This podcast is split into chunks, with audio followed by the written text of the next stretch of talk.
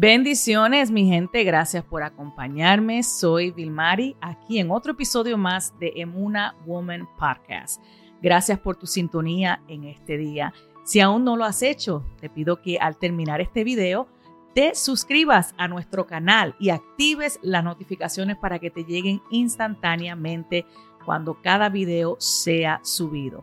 También, si aún no has tenido la oportunidad, te invito a que acceses nuestra página de web en la pantalla que está para que puedas tener acceso a todos nuestros estudios bíblicos, a nuestros blogs, cada palabra que tenemos allí para ti y también a cada uno de los episodios pasados. Hoy conmigo tengo una invitada especial. Esta mujer, una gran mujer de Dios. Ella es esposa, ella es madre, ella es abuela, ella es empresaria, una mujer llena de Dios y también es pastora, es parte del grupo pastoral de nuestra congregación Ministerio Un Paso de Fe aquí en North Fort Myers. Quiero que darle la bienvenida, es para mí un privilegio tenerla aquí conmigo, mi hermana en Cristo, Silma Rodríguez. Dios les bendiga a todos en esta noche. Esperamos que este mensaje que traemos sea de bendición para la vida de ustedes. Vamos a compartir parte de nuestra vida donde yo sé que sus vidas van a ser edificadas, sus vidas van a ser transformadas, porque quiero decirles que solo en Cristo Jesús hay esperanza. Nadie más nos puede librar, no más que el nombre de Jesús. Y si nosotros tenemos a Jesús en nuestro corazón, tenemos todo. Amén. Gracias, gracias Silma. Gracias, es para mí un gran privilegio que estés aquí conmigo para compartir de tu testimonio en este día. Y lo primero que quiero hacer es comenzar con esta pregunta. ¿Quién era Silma antes de conocer a Jesús? Gracias a ti, Vilmari, por esta invitación.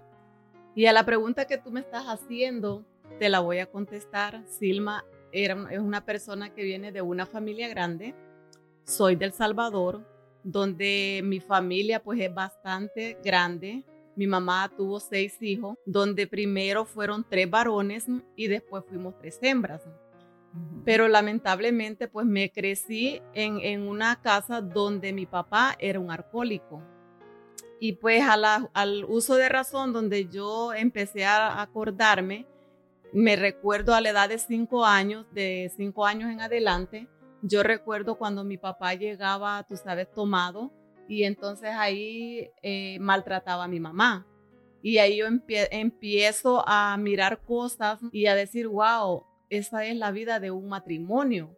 So, eso fue como, you know, poniendo en mi corazón que, you know, que yo decía, yo nunca me voy a casar porque yo no quería ver la vida que mi mamá, o sea, que mi papá le estaba dando a mi mamá yo no quería, decía, en mi, en mi niñez yo decía, yo no quiero tener esa vida.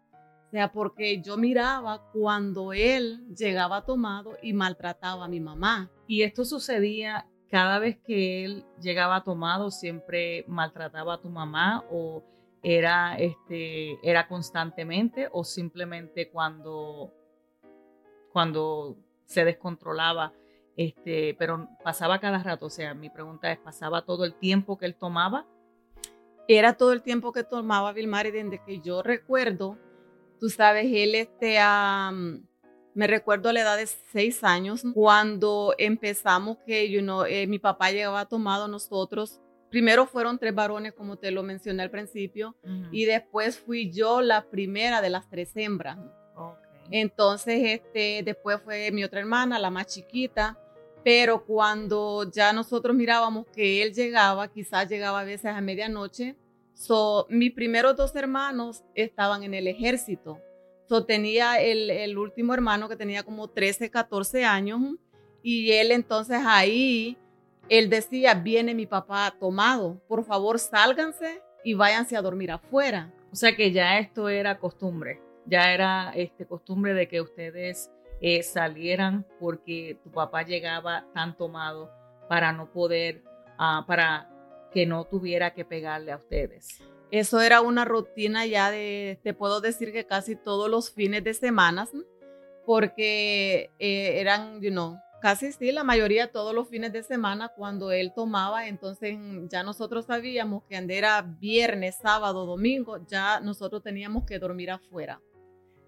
Y, este, tú sabes, donde habían, you know, como, no sé, pues muchos conocerán esto, donde hay unos árboles que son bien aparraditos y esos árboles, ahí nosotros hacíamos nuestra casita, ahí mi mamá se quedaba con nosotros, o como yo era la más grande de las hembras, eso fue causando a mí un rechazo, que yo fuera, tú sabes, rechazando como a mi papá y yo me sentía rechazada por él también. Y antes de llegar a el tema de, del rechazo que sentiste hacia tu, de, de tu papá, hacia tu persona, eh, alguno de tus hermanos, bueno, en este caso el más pequeño, que era el único que estaba en la casa, eh, este hermano tuyo se atrevió alguna vez de defenderlas a ustedes ante su papá? Sí, él nos defendía. Él nos defendía porque, tú sabes, él cuidaba de nosotros, porque cuando él miraba que mi papá ya venía, ya tú sabes, se escuchaba de lejos cuando ya mi papá iba, porque empezaba a gritar, iba you know, con un machete, sonando el machete.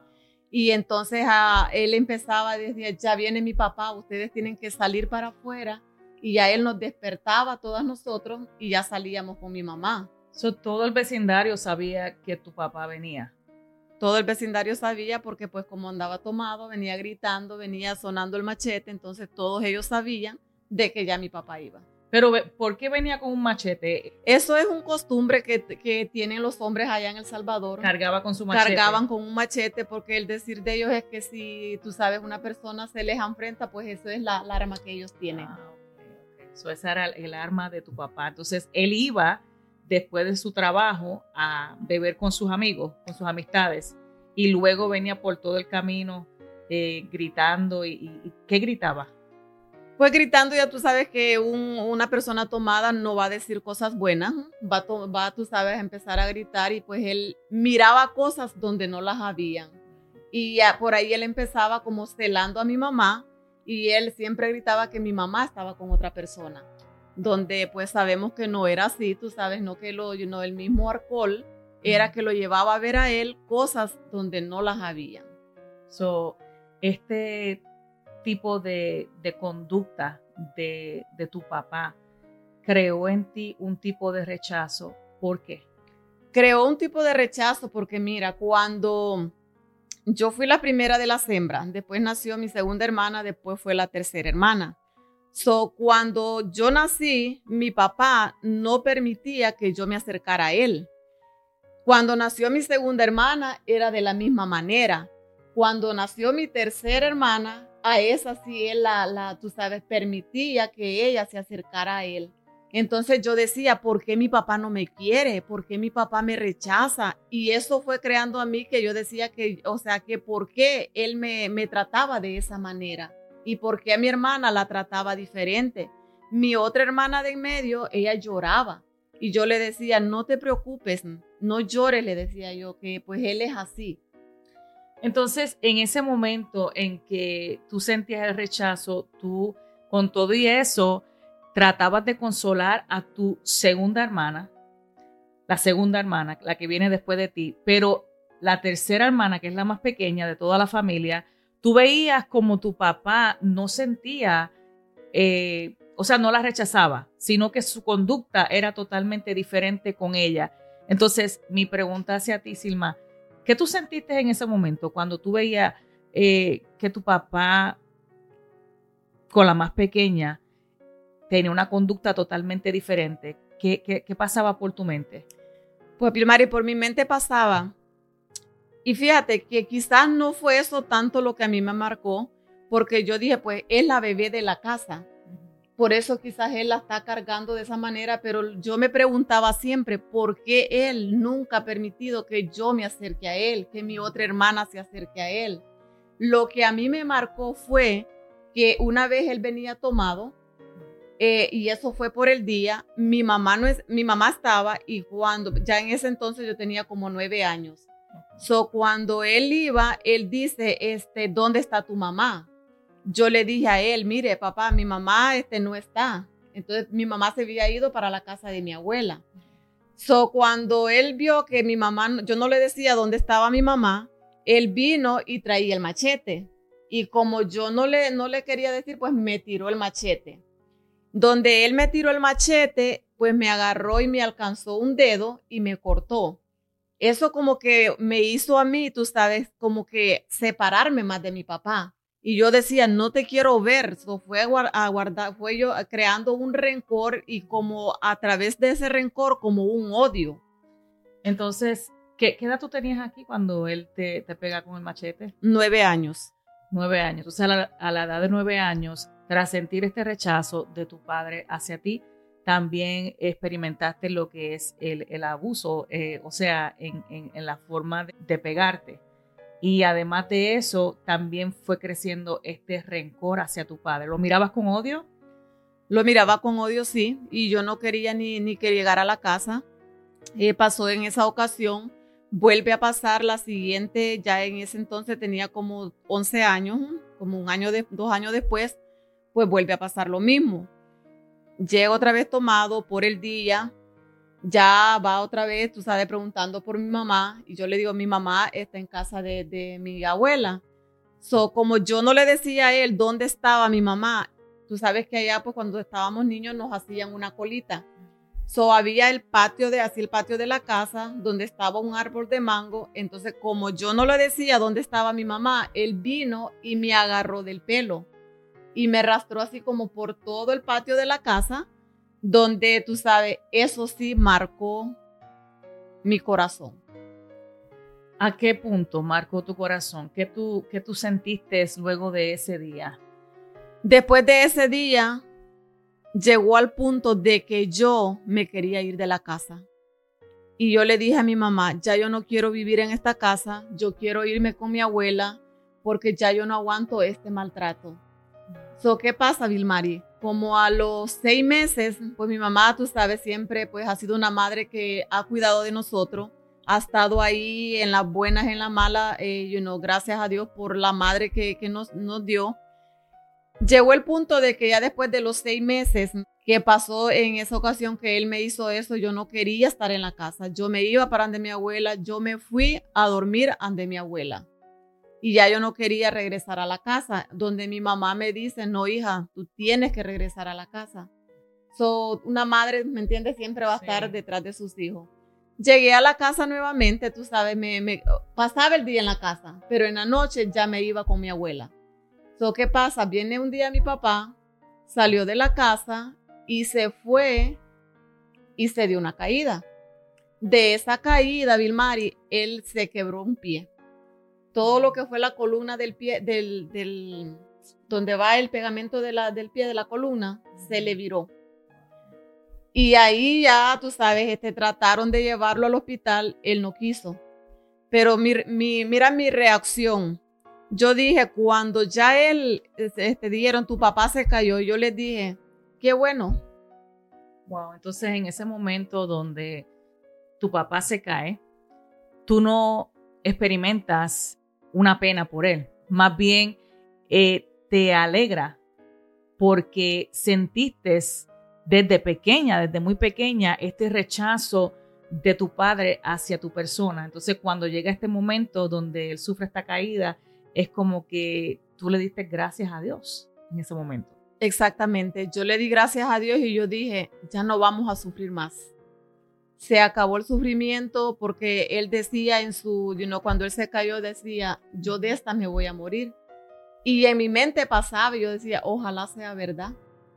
Pasó tres, tres días, eh, you know, con ese dolor, donde ya él dijo, mi pie no lo aguanto, necesito que me lleven al hospital. Lo llevaron al hospital, pero ya él no resistió la anestesia. So, ahí mismo él, él falleció cuando llega la noticia y me dicen, ya tu papá falleció, y yo le dije, bueno, ya falleció, gracias a Dios, porque ya nosotros no vamos a dormir afuera, ya mi mamá no va a ser maltratada, ya yo no voy a ser maltratada. So, qué bueno que ella se murió. Entonces, en ese momento tú sentiste alivio cuando tu papá muere. En ese momento yo sentí una paz en mi corazón, pero como quiera, ese rechazo estaba sobre mí porque ya yo no permitía como persona, ya yo no permitía que nadie se me acercara. Entonces creaste estas barreras. Eh, lo que tendemos a hacer cuando experimentamos un rechazo es crear estas paredes y estas barreras para que nadie tenga acceso a nuestro corazón que ha sido herido y más en tu caso que fue un rechazo de la persona que estaba supuesto a ser eh, tu guardador, o sea, tu, tu padre. Entonces, ¿qué pasó luego que tu papá muere los próximos años? ¿Cómo, cómo tú te sentías? Me sentí, tú sabes, como te repito, eh, dándole gracias a Dios que él había muerto, pero a la misma vez yo no permitía que nadie se me acercara, porque en mi mente estaba de que todas las personas me iban a rechazar. E incluso, Vilmari, cuando yo empecé y fui a, eh, estaba en la escuela, fíjate que yo no, no salía a jugar como todos los niños juegan. Cuando salíamos a recreo, yo me quedo en, eh, tú sabes, en, en la, ¿cómo se dice? En la puerta de la aula. Y yo miraba los niños, todos los niños jugando, pero yo decía, no, es que si yo me acerco a estos niños, me van a rechazar.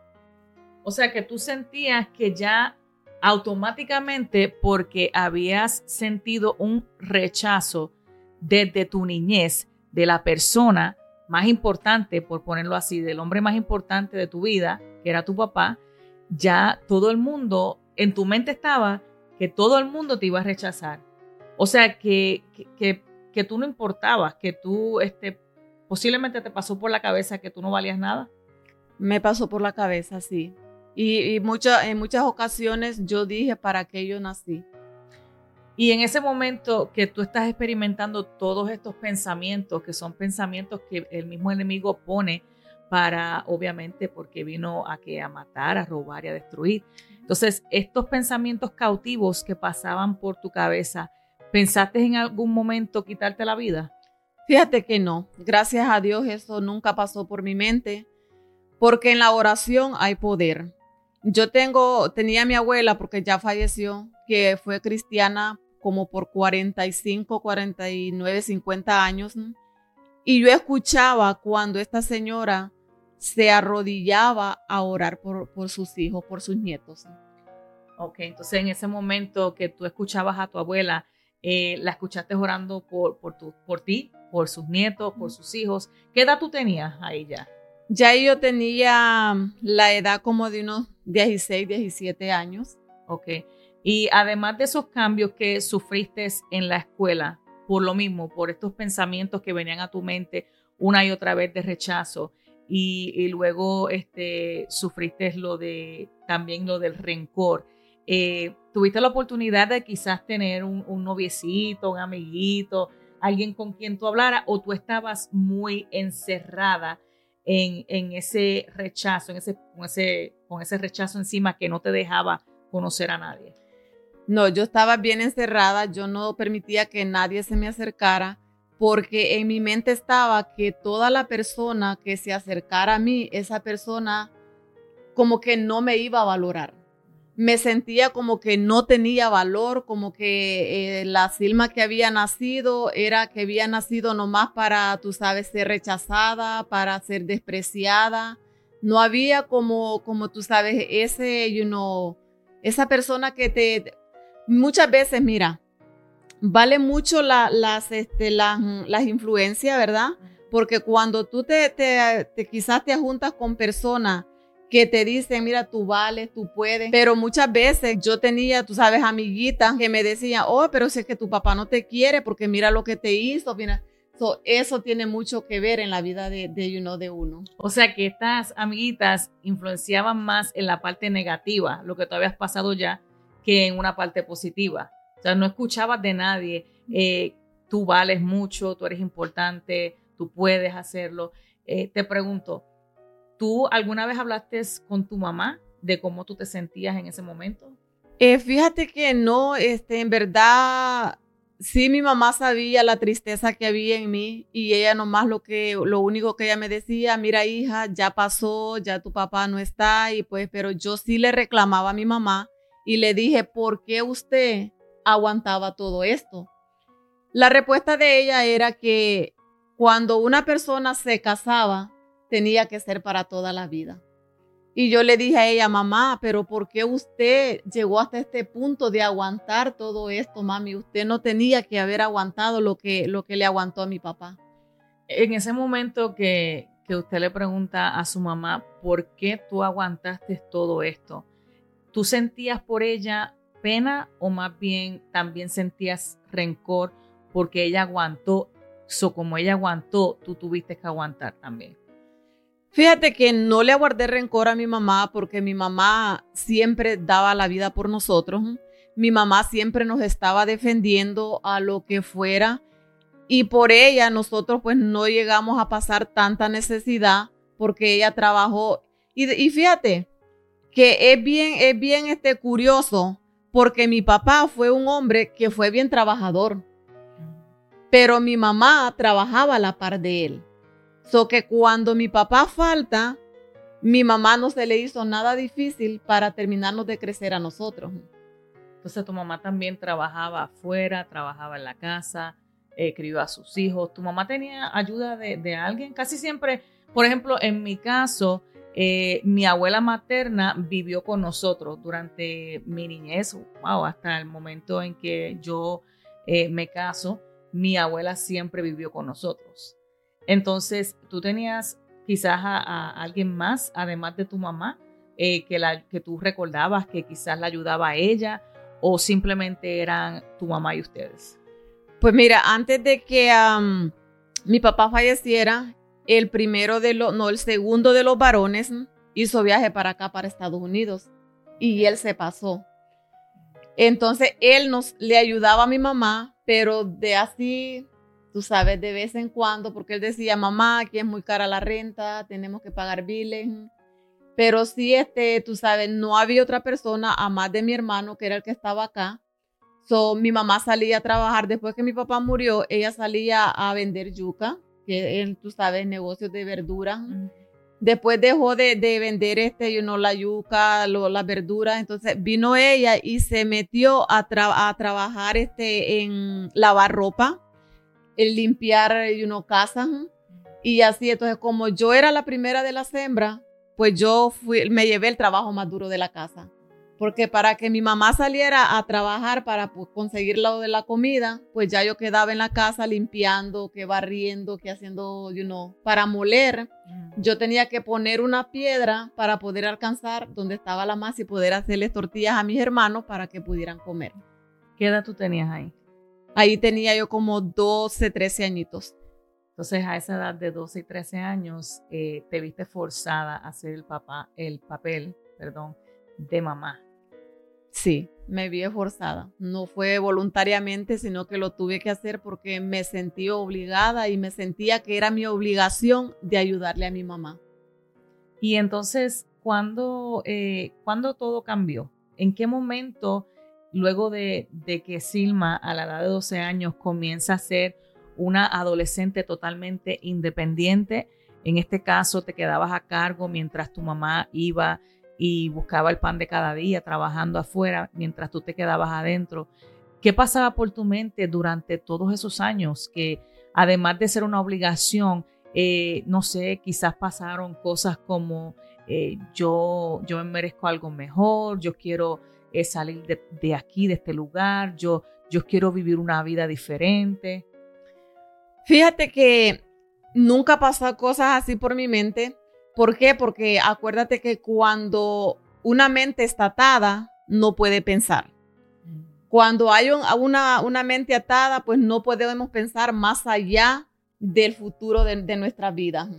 ¿Por qué? Porque pensamos que en nosotros no hay futuro, pensamos que nosotros no valemos, pensamos que no somos dignos de nada y por eso, por eso mismo no podemos pensar. Entonces estabas como creyendo que eso era una vida normal, que simplemente eso fue lo que le tocó vivir a Silma y Silma tiene que vivir esa vida.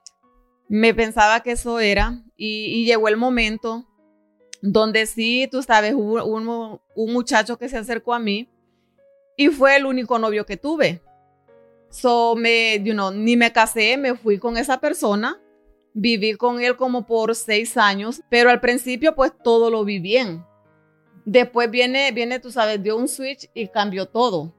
Y entonces yo dije, espérate, esto va como you el mismo camino de lo que yo viví en mi casa con mi mamá y mi papá. O sea que este muchacho que se acercó a ti, primeramente se acerca a ti y te trata de dar esta, esta vida de princesa y luego de repente cambia y comienza a tener la misma conducta, se repite el mismo patrón de tu papá y tu mamá. Se repite el mismo patrón, donde ya yo tenía una hija y yo dije, pero ¿qué está pasando aquí? So, eso me causó mucho más rechazo todavía, porque había sido rechazada por mi papá. Después, con el hombre que yo pensaba que iba a ser el hombre, también me siento de esa misma manera, que esa persona me estaba rechazando. ¿Qué pasa? Cuando yo me doy cuenta de que, you know, que no era la persona que Dios tenía para mí, yo dije, aún yo todavía no había conocido del Señor, pero yo dije, espérate, esta persona no es para mí. ¿Por qué? Porque yo estoy, yo, yo dije, yo no quiero vivir la misma vida que mi mamá vivió. So tomé la decisión, dejé la persona, me fui para la casa de mi mamá y, y, entonces ya después de ahí, pues la persona como que trató de, you know, de buscarme nuevamente, pero yo le dije, ¿sabes qué? No, yo no, lo, no voy a regresar contigo porque si tú has empezado y terminado de esta manera, pues tú sigues tu vida y yo sigo la mía.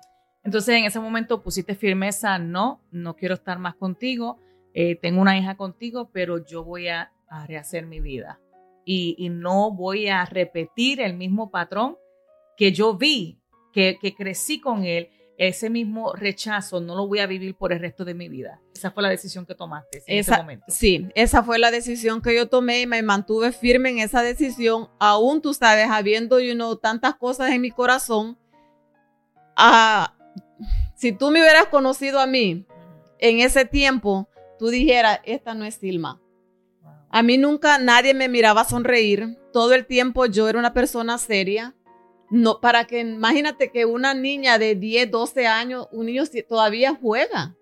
Yo no jugaba con nadie porque yo me sentía aislada, que nadie me quería, que nadie, tú sabes, podía estar cerca de mí, que todo mundo me iba a rechazar. Realmente no me imagino una Silma sin su sonrisa tan hermosa.